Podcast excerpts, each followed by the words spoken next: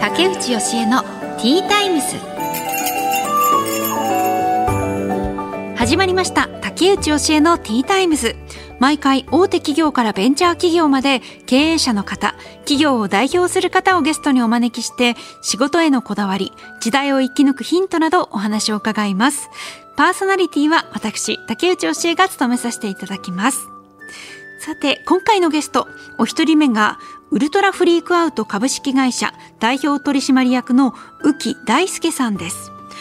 デジタルサイネージ事業の開発提供なんですけれどもこのデジタルサイネージというのは駅とか店舗に映像を表示するシステムのことなんだそうです。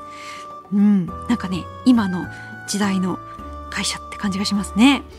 そしてお二人目が株式会社ライフアシスト代表取締役の中澤幸太さんです。遺品整理や生前整理などをされている会社だそうです。この後たっぷりお話を伺います。最後までどうぞよろしくお願いします。竹内義恵のティータイムス。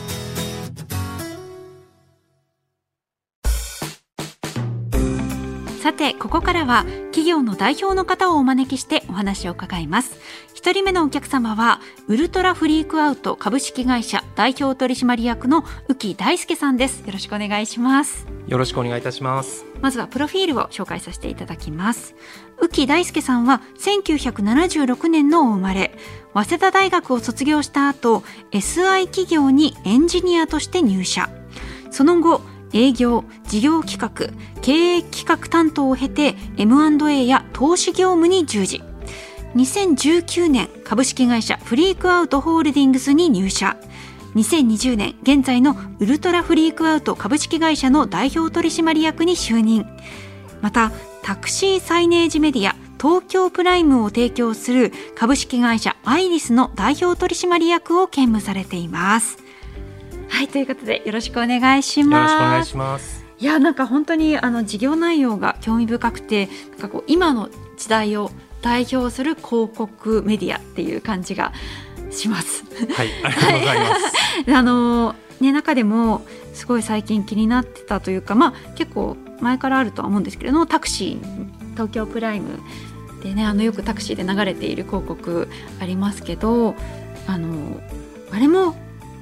あのやってらっしゃるんですね。はい、あの私も役職として兼務してるんですけれども、はい、アイリスというですね、えー、タクシーアプリの Go というものを扱っているモビリティテクノロジーズと、うん、フリークアウトホールディングスの合弁会社の会社なんですが、こちらで、えー、タクシーサイネージ東京プライムの開発運営を行っております。Go あのアプリの Go は使ってるんですけれども、はい、それと連なんだろう協力し合ってできたんですか、はい、そうですね。Go のアプリが、えー、Go のアプリで呼べるタクシーであれば我々の東京プライムというサイネージが設置されています。そうなんですね。いやなんか本当に最近というかこう何年ぐらいですか？このタクシーそうですね。大きく成長しましたのこの2年ぐらいです。そうなんですね。なんかそのタクシーのメディア CM に出ているタレントさんとかが、はい、そこからこうぐんとブレイクして テレビでも見るようになるみたいな流れが結構今ある気がして。そうですね。あのもともとタクシーのサイネージ用に作っていただいた動画 CM 素材というものからそれを見た方がですね、うん、あの人誰だろうと言っているお話も聞いたりしますので、まあ、そういった形であの世の中に出ていっていただけると我々としても提供している側として非常に嬉しい限りです、うん、そうですよね。だからそれだけ見てる人が多くて影響力があるメディアになってるんだなっていう感じが私は、はい、それを見てしたんですけれども、はい、そうですね。延べ3000万人ぐらいの方に月間で接触するメディアですので、影響力は非常に大きくなってきていると思います。でもなんか本当タクシーの中でそういう広告を目にすることって今までなかったので気づいたらなんかいつも流れてるなっていうふうに変わったのがでもそれが2年ぐらいここ2年ぐらいで一気に成長されたんですね、はい、そうですね。今全国に6万台設置されていますので、この2年でもう倍ぐらいの規模になりました。そしてあのウルトラフリークアウトでもそういうサイネージメディアを提供されているということですか、はい。サイネージというのが、まあ、あのいろんなところに今設置されるようになったと思うんですけれども、まあ、皆さんの気づきを与えるようなメディアにしていくそうしたお仕事をしているのがウルトラフリークアウトになります。え例えばどういうところにその広告ってあるんですか？はい、えー、今私どもでやり始めているのは喫煙所にモニターを設置して、まあ、そちらにサイネージの、えー、広告を再生するとそういったお仕事を今しております。私あの喫煙所には行ったことがないので分からなかったんですけれども、はい、さっきあのディレクターさんが「ああ」みたいな感じであの最近よく目にするっておっしゃってたんですけれども、はい、そうですね。あの喫煙所といいますとやはり喫煙される方にとってはリラックスする時間になりますのでそのリラックスしている時間の中で新しい気づきの得ることのできるメディアにしていきたいという思いを我々は持っています。うん確かになんかこう人々がこうふと立ち止まってなんか目にするっていうのって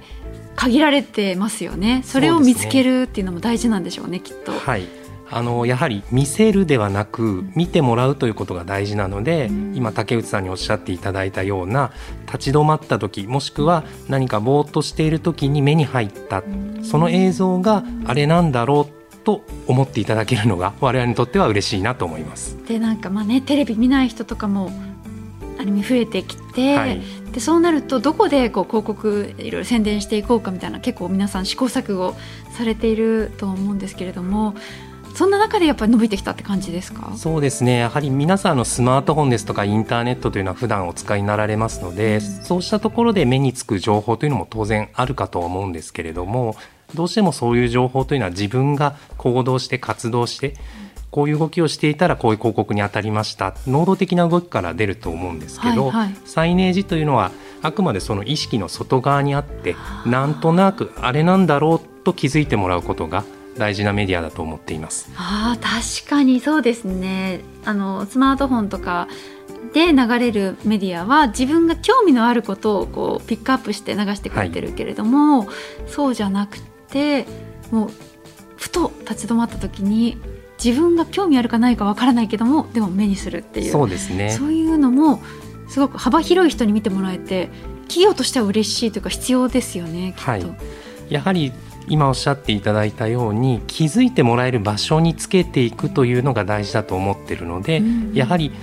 見てもらうためには目につきやすい場所、はい、こういう場所を探していくことも大事だと思いますしあともう一つは邪魔にならないことですね。うるさくなりすぎちゃうと今度はあのあんなもん見ないよっていうことで、意識の外に置かれてしまうので。確かに確かに。自分の時間にしたいのに、はい、入ってくるわけですからね。そうですね。それをこう煩わしくないようにしないといけないっていうのもあるんだ。えその喫煙所以外だと例えばどんなところにこのメディアってあるんですか？そうですね。あの、まあ皆さんがよくご存知なところで言えば、まあ、電車の中のモニターなども当然デジタルサイネージですし。あとはそうですね駅構内も多くなってきました。はいはい、ま、多いですね、はい、柱とかにあったりします、ね、そうですね。最近はあの柱に埋め込まれたサイネージというのもありますね。はい、でそれ以外にもあの店舗様の入り口やウィンドウに設置されていて、えー、動画でえー、広告を流されている。こういったことも増えてきています。確かに。いや、まあ、あんまり意識してなかったですけれどもそう考えてみるとすごいもう身近にデジタルサイネージめちゃくちゃありますね今。はい、は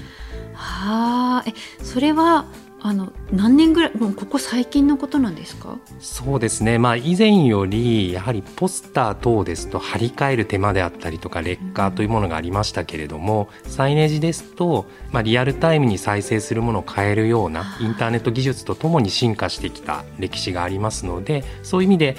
インターネットの普及とともに増えてきたのは間違いなくあったんですけれども、最近このコロナ禍で、うんまあ、もう一段その影響を受けて大きくなってきたなという節も感じていてやはりその作業する時にサイネージにしておくと作業入らずに映し出すものを変えることができますので、うん、まあ、作業者の方もその場所に行かなくて済みますしやはりそういったあのポスターの紙とか貼り替えるために必要な、まあ、素材こういったものもですねエコではないよねというところもあったり、まあ、いろいろな社会情勢に後押しされてここ数年増えてきたという、まあ、そういう見方もできるかなと思っています。えー、その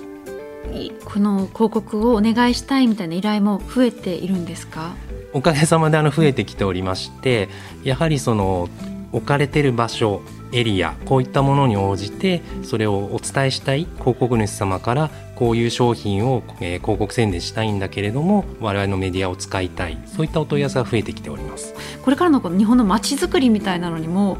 どんどんこうなんか利用されそうですね。そうですね。関わっていきたいと考えております。やはりあの見てもらえることができれば情報を伝えるツールとしても活用することができますので、例えばあの今ですと豪雨とかですね、そういったあの天候が不順で、えー、避難をしなければいけないといった緊急的な情報をデジタルサイネージを通じて配信するというようなことも将来的にはできるようになると思っていますし。例えば企業様の中にサイネージを置いた場合ですと会社からのお知らせとかですとかまあ、そういったものも当然流せますしというような形でですね単に広告を流すだけじゃないというところでの活用ここでまちづくりにも貢献していきたいなと思っています。災害とか必要な情報を伝えるメディアにもなりうるっていうことなんですね。はい、えー、その浮さんは2019年にこのフリークアウトホールディングスに入社されているんですけれども、はいそれまでは、ま、投資業務とか M&A とか、ま、全く違うお仕事をされてきたんですね。はいえー、前職ではあの電子コミックのメチャコミックを扱っている会社におりまして、はいはいはい、こちらで投資や事業提携の仕事をしておりました。あえそれはそのデジタルまあ、そこデジタルではあるけれども、はい、あえじゃそこから全く違うところに入ったそのきっかけっていうか何かあったんですか？はいあのきっかけはですね前任者私の前に今の職務を担当していたものと知り合ったことがきっかけなんですけれども、うん、こういう仕事をやってるという話を聞きまして非常に面白そうな仕事だなというところを興味を持ったのがきっかけですね。あその話を聞いた時はまだ全く周りにはそういうデジタルサイネージは見えななかったんですそうですね。やはり電車の中などにはありましたけれども、まだその身近になる少し手前かなと。でタクシーの方もまだ規模としては今の5分の1ぐらいの規模でやっていた時代でしたので、はい、まだまだあのチャンスのある分野だなと感じたのは記憶しております。へそれはでもなんだろう聞いてあいいなって思得るアンテナがあるかどうかっていうのはすごい大事だと思うんですけれども なぜそこにこう可能性を見出せたんですか？そうですね。あのもともとタクシーの中にサイネージを置いたお話を聞いた時に、うん、タクシーの車内ってかなり昔の話になるかもしれないんですけれども紙のチラシがたくさん入っていて入ってました。ちょっと雑多としたイメージってあったと思うんですけれども、あれを、まあ、昨今のキーワードで言うと DX 化デジタル化するというところであのモニターに置き換えてそこに流したい情報を入れていく。そして乗客の方には不快な思いをさせず快適な空間を実現するメディアにしたいと、まあ、その気持ちに共感したことと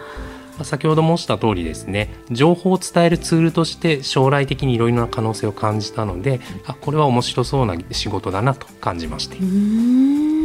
でも本当にそうそういう時代の流れとともに、はい、さんはこう歩んでこられたんだなっていう感じはしますけれども、はい、今後の日本は浮さんの目から見てどうなっていくというふうに思いますか？そうですね。まああまりネガティブなことは言わないかも方がいいかもしれないんですけれども あるんですか？ネガティブ。いろいろこう環境が厳しくなっていくとは思うんですね。やはりその日本と世界っていう区別がどんどんなくなっていく、はい、まあ、特にインターネットの世界ってもうオープンなんで、ね、誰でもどこでもっていう感じになると思うんですがこれがあの物理的にもそうなっていくのかなと。日本に入ってくる人日本から出ていく人どんどん増えてきて、うん、その中で、まあ、日本人として世界で何か競争しなければいけない環境が増えるなと思っているのでやはり我々も日本で事業をするっていうことだけじゃなくて海外に行った時どんなことができるのかみたいなことも当然考えていかなければいけないと思っていますのでそうしたあの、まあ、チャレンジとしては非常にまだまだやれることがたくさんあるんじゃないかなとそんなふうに考えています。それは例えば海外からもそういう参入されてしまうっていうあのなんだろう危機感っていうのもあるってことなんですか？そうですね。実際のデジタルサイネージの機器も海外から入ってきているものが非常に多いんですね。はいはい、で実際我々もそうしたの海外製の製品を使って提供する時もありますし、ただ逆に我々が日本で作り上げたものを海外に持って行ってビジネスするということもこれもできると思っているのでそうした挑戦は続けていきたいなと思います。あそかそこに負けないように、今からどんどんどんどん整えていかないといけないんですね。はい、私はあのそういう意味では結構あのなんだろうあのドメスティックな仕事をしているのでちょっと遠いんですけれどもじゃあもう全ての業界がどんどんどんどん国際的になっていくというふうに思われますか？そうですね、まあ、IT が特に海外からもしくは日本から海外非常に多い分野ではあるんですけれども、はい、今ってその IT 業界っていうよりは例えば建設業不動産業医療、はい、どの業界を見てもソフトウェアとかインターネットの力を使ってない業界ってないと思うんですね。ということはその力を使えば海外に出ていくことも海外から入っていくこともいろいろなチャンスがで生まれると思っていますのでそういう意味ではどんどんどんどんその分野、ジャンルが広がっていくんじゃないかなと思ってます。そうかちょっと危機感を持ってあの国際的に 進化していかないといけないですね。そうですね。はい。はい、ありがとうございます。貴重なお話を伺いました。一人目のお客様はウルトラフリークアウト株式会社代表取締役の浮木大輔さんにお話を伺いました。ありがとうございました。ありがとうございました。竹内義恵のティータイムス。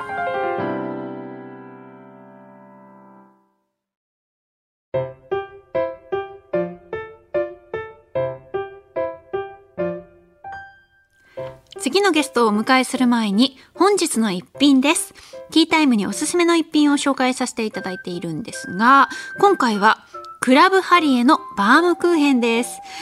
これ大好きなんです。私も、あの、クラブハリエのバームクーヘンわざわざ東京来た時はここの、ここに行って買いに行くぐらい大好きです。で、ちょっとこう手のひらサイズのちっちゃいバームクーヘンですね、これは。でちょっと外側が砂糖でコーティングされているタイプのバームクーヘンですね。うん。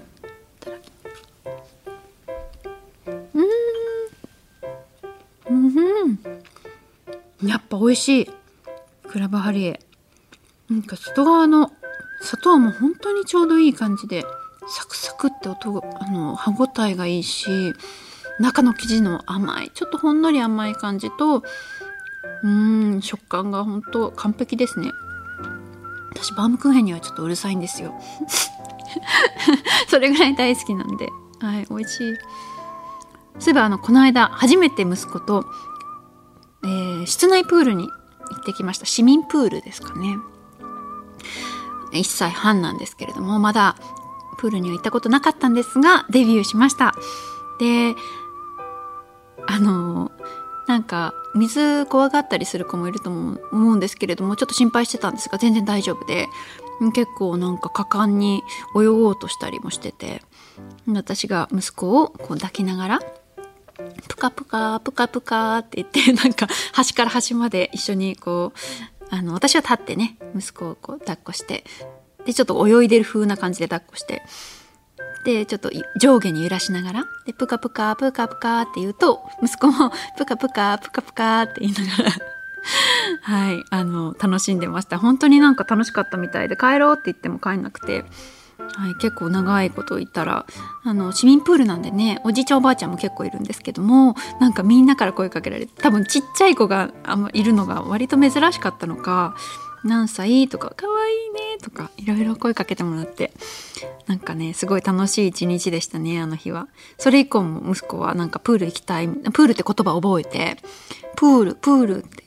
最近も、あの、なんかね、保育園迎えに行って家帰ると、プール、プールっていうので、行きたがってんなと思いながら、うん、また近いうちに行きたいなと思います。さて、この後お招きするゲストは、株式会社ライフアシスト代表取締役の中澤幸太さんです。この後たっぷりお話を伺います。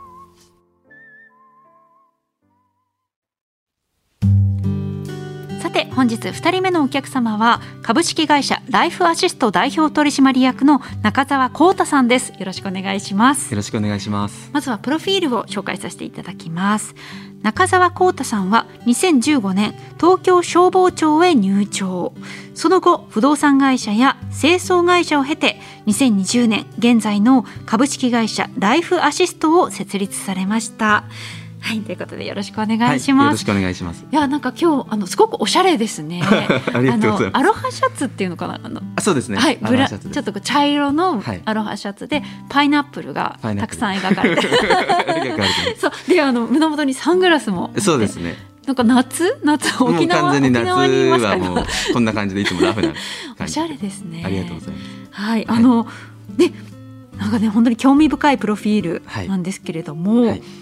もともと東京消防庁で、えーまあ、公務員として働いてらっしゃったんですね。はい、そうです。じゃあ消防庁っていうのはあれですか消防車に乗って。そうですね。実際に私の方では港区の高輪っていうところで、えーと、実際に消防士としてポンプ車に乗って活動をしてました。なんか大変そうですよね。そうですね。やっぱり、えーとまあ、訓練もあったりとか、はい、まあ、火災現場とか要は人がどちらかというと離れていくところに、うん、えー、向かっていく仕事ではあるので、まあ、夏はもちろん暑いですし、はい、まあ、火災現場も暑いですし、うん、まあ、そういったところでは、まあ、体力面含めて、まあ、大変な部分はありましたね。それは、えっと、おいくつの時に入庁されたんですか、えっと、専門学校卒業してなので二十歳の。二十歳の時に入って何年ぐらい勤めてたんですか、えー、と丸4年ですね。丸4年勤めさせていただきえー、えー、そしてなぜ辞めたんですか？えっとそうですね。本当に正直に申し上げると、うん、えっ、とまあ自分として、えー、とこのまま消防士として、えっ、と過ごしていく、まあ、自分のその将来が想像ができないので、うん、えっとまあ、私としては、まあ、違う世界を見てみたいっていうところがあって、まあ、早い段階で、えー、と退職を希望しました。でも、まあ、安定はしてるわけじゃないですか、はい、公務員だから、はい、それを離れるっていうのはかなり大きな決断やっぱり悩まれたんじゃないですか？そうですね、まあ、私はほぼ悩みなく、えー、ただその当時も私が、まあ、今の妻と結婚して4年ぐらい。かだったので、えーとまあ、私がその辞めるということに対しては、うん、まあ、もちろん反対の面もあったんですけど、まあ、間違いなく反対されると思ってたので僕はあの辞めた辞めてから言いました、ね、えー、恐ろしい。今月今月で辞めます、えー、辞めるんですっていう話をして だもうもう強制ですね。そうですね。強制的にもう、まあ、自分も追い込んだじゃないですけど、うん、まあ、その安定が逆に僕をダメにしていくような気がして、はいはいはい、まあ、そのままずるずるずるずると進んでいってしまうような気がしたので。えーそれで自分ご自身としてはまた思い切って新しい仕事にそうですね。もう始めてみよう全く関わったことないところに行きたいなっていうところがあって。え辞めてじゃあどうもうその後の仕事っていうのは決めてたんですか？あえっと不動まあ営業をしたくて、はい、その対人と話す、まあ、営業のそのノウハウっていうのは多分今後自分が生活していく中で多分どこでも多分必要になってくるキャリアだと思うので、まあ、営業を学びたいっていうところで、まあ、営業職として最初はずっと、えっと、就職活動をさせていただいて、でまあ、それがたまたま不動産会社だったっていうの最初が。っていうのはあるんですけどで、まあ、そこに、まあ、辞めて1か月経たないぐらいですかね、はい、にすぐに再就職をして。そうなんですね。でじゃあ、まあ、奥様もちょっと安心っていうあちゃんと新しい仕事つけたっていう。ですね。あで、うん、そこの不動産で営業職としてはどのくらいやってあ、えーと、そこはですねすごい短くて、うんうん、えーと、一か月もやってないですね。あめちゃくちゃ短いですね。ちょっと違ったんですね、やりたいことそうですね、まあ、そこをそのぐらいでやめてしまった理由は、うん、えっ、ー、とまあ、面接の時に、まあ、僕はそういう営業がしたいんです、はい、人と実際に会って、えっとまあ、その人のニーズに合った、あのご提案をしてっていうそういうまあ営業をしたいんですっていう話をして、まあ、もちろんそれができますよっていうふうに言われて、うん、でその日のうちに採用されたのであまあ、もうそのスピード感で僕もじゃあやりますって言って入ってて、まあ、蓋を開けてみたら、まあ、ほぼ電話営業で。あ、まあ、早期で、はい。まあ、辞める。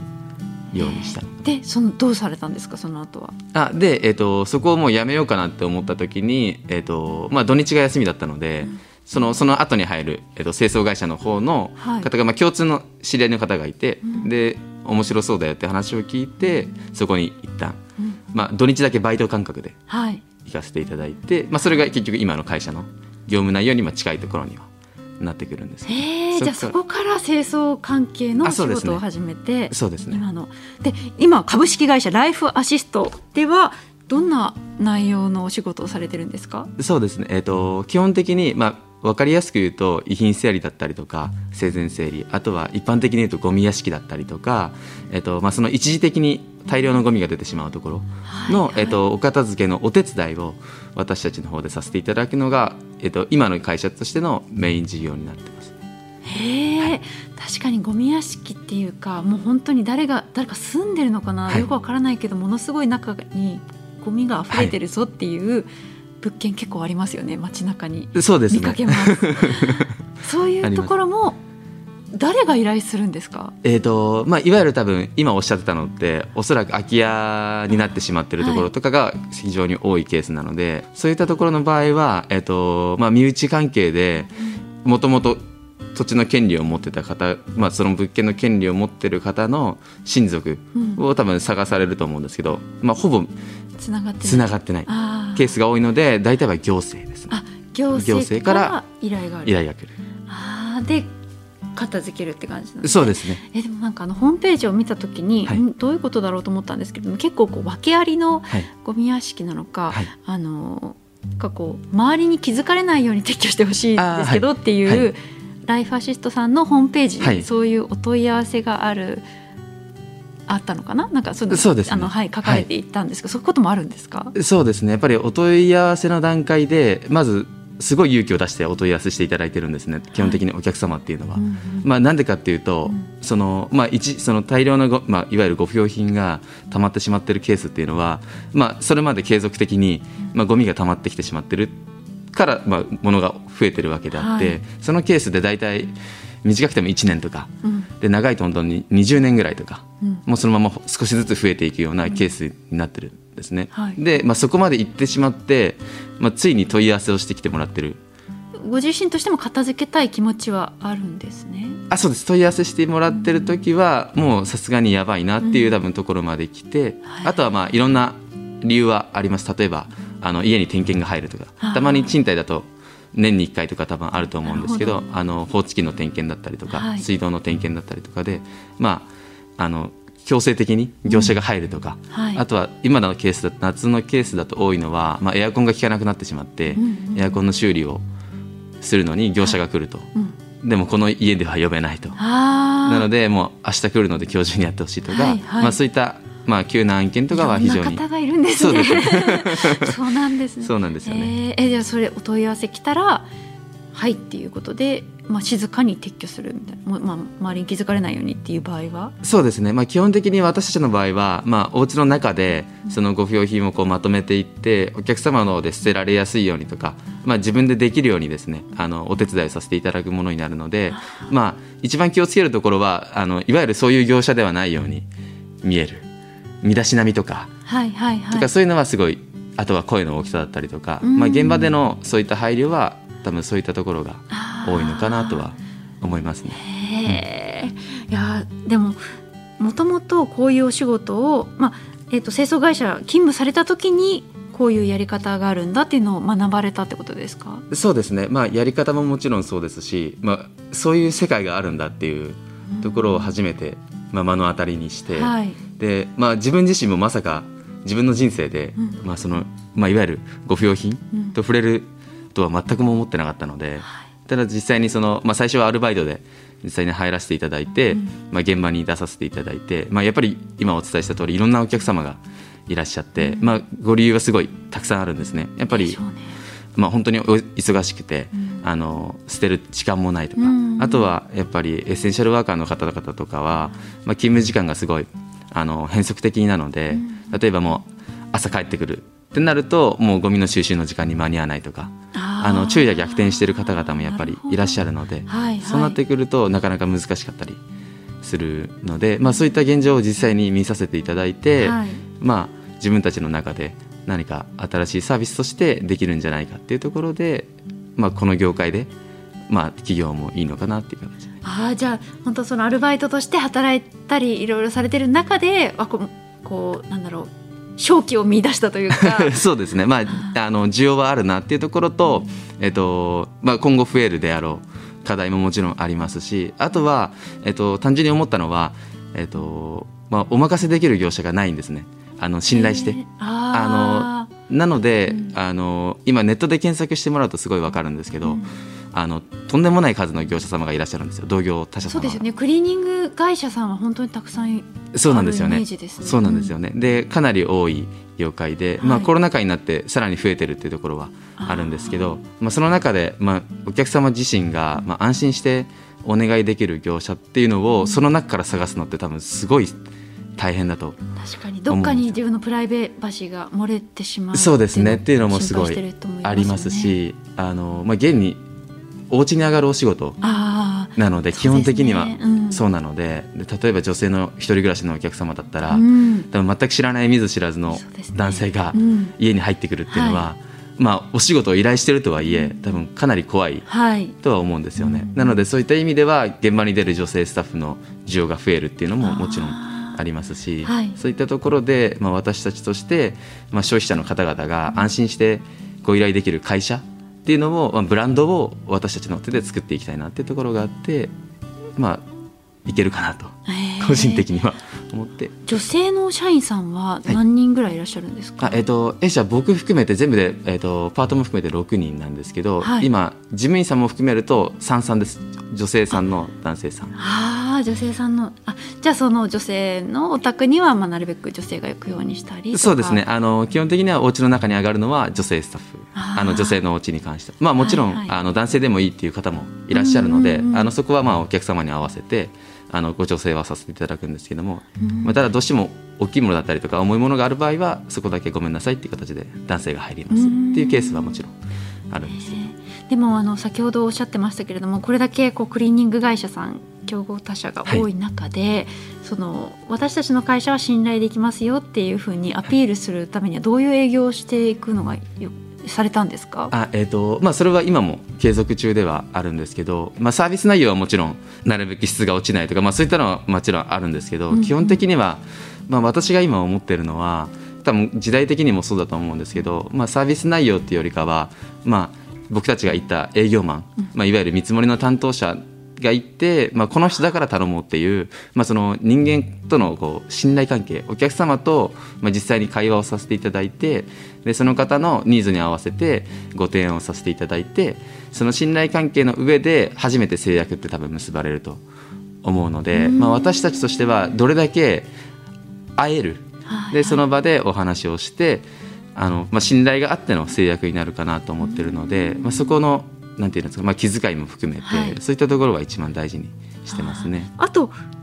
今後の課題があるというふうにおっしゃっていますあそうですね。どんな課題があるんですか、えーと、基本的には、えーと、今まあ私たちの方でやらせていただいているそのご不要品に関しましてはあのいわゆるなるべく、うん、といわゆるご不要品にしたくない、うん、まあ分かりやすく言うとゴミにしたくないっていう、まあ、私たちの考えがありまして、はい、まあ、なるべくリサイクルできるものだったりとか、まあ、次の方に使ってもらえるような環境だったりとか、はい、あとはまあその生活保護の方とか、うん、あのに寄付をさせていただいたりとか、まあ、子ども服とかだとそういう児童施設に寄付をさせていただいたりっていうのは、まず大きな片付けに関しては課題かなとは思います、ね、すごいですね。なんかお若いのにそんななんだろうこう社会のためになるような動きもされてるっていうのにちょっと驚きました。なんでなんでですか。なんでそんなふうにこうそこまで思えるのかなというか例えばねあの寄付するっていうことは。はいまあ、会社としての利益にはならないですよね多分そのそうですねあのいわゆるすごい簡単に言ったら、まあ、僕らの時間と労力を使うので、まあ、いわゆるマイナスですよね。単純に言うとマイナスにはなります。なんでそれをそれでもやられるんですか？そうですね、まあ、一番の大きなきっかけはに関してはその、まあ、とあるお客様のあの遺品整理というお仕事をさせていただいた時にそうですね。遺品整理と生前整理もやってらっしゃるんですね、ね、事業内容はい。で遺品整理をさせていただいている時に、まあ、いわゆる自分のご実家なので、うん、自分が生まれ育ってきた、うん、もう多分20年ぐらいはそこで住まわれてたお家を、まあ、最終的には取り壊すっていうお話はお伺いしたんですけど、うん、まあ、自分たちの、まあ、幼い頃の思い出とか、まあ、そういったものがすごい詰まってるあのまあ、わけですよね、まあ、そのまま残ってらっしゃるので、うん、なのでそういったところを、まあ、実際に、まあ、遺品整理として、えーと、お手伝いをさせていただいている時に自分が生まれ育ってきたところで自分たちが使ってたもの、まあ、自分のご両親が使った大事に使ってたものを、うん、まあ、袋に詰められてしまって、はい、あのまあ、いわゆるご不要品っていうところにすごい気持ちがだいぶも流れてしまってるところがやっぱりあったので、なのでそういったところでやっぱり、まあ、次の方が使ってもらえるっていうのをやっぱりご説明するとかなり気持ちがすごい楽になったりするケースもあったので、まあ、そこからですね。へえすごい。そういうでもそこから他のその生前生理とかだけじゃなくて他の分野でも不要品を何とか利用できないかっていう流れになったってことですね。そうですね。はあ、じゃあ最後にこれから実現したい夢、はい、目標を教えてください。はい、はい、えっ、ー、とそうですね。まあ今そのご不要品の回収とかそういった形で、まあ、清掃業としてメインでやらせていただいてるんですけど、まあ、それ以外にも、えーと、軽貨物事業ですね社会的なニーズも含めて需要があるというところで、まあ、軽貨物事業の方をやらせてはいただいてるんですけど、うんうん、まあ、あとは今後の展開としては、えーとまあ、飲食店だったりとか、えーとまあ、アパレルですね、アパレル、はい、あとは、えーとまあ、ちょっと日本酒が好きなので、うん、まあ、日本酒を一から作りたいなと。まあ、私たちのあのコンセプトでもあるんですけど、まあ、あなたの暮らしをちょっと豊かにっていう、あのワードで歌わせてはいただいてるんですけど、まあ、皆さんの生活にあの寄り添ってですね少しでもあの、まあ、私たちと関わったことによって、まあ、お時間とか、まあ、気持ちとか少しでもどっかしらが豊かになってくれればいいなとは思います。はい、ということでお話伺いました。ありがとうございました。株式会社ライフアシスト代表取締役の中澤光太さんにお話を伺いました。ありがとうございました。ありがとうございました。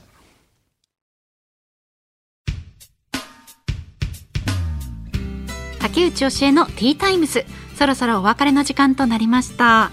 えー、お一人目がウルトラフリークアウト株式会社代表取締役の浮木大輔さんでしたあのタクシーの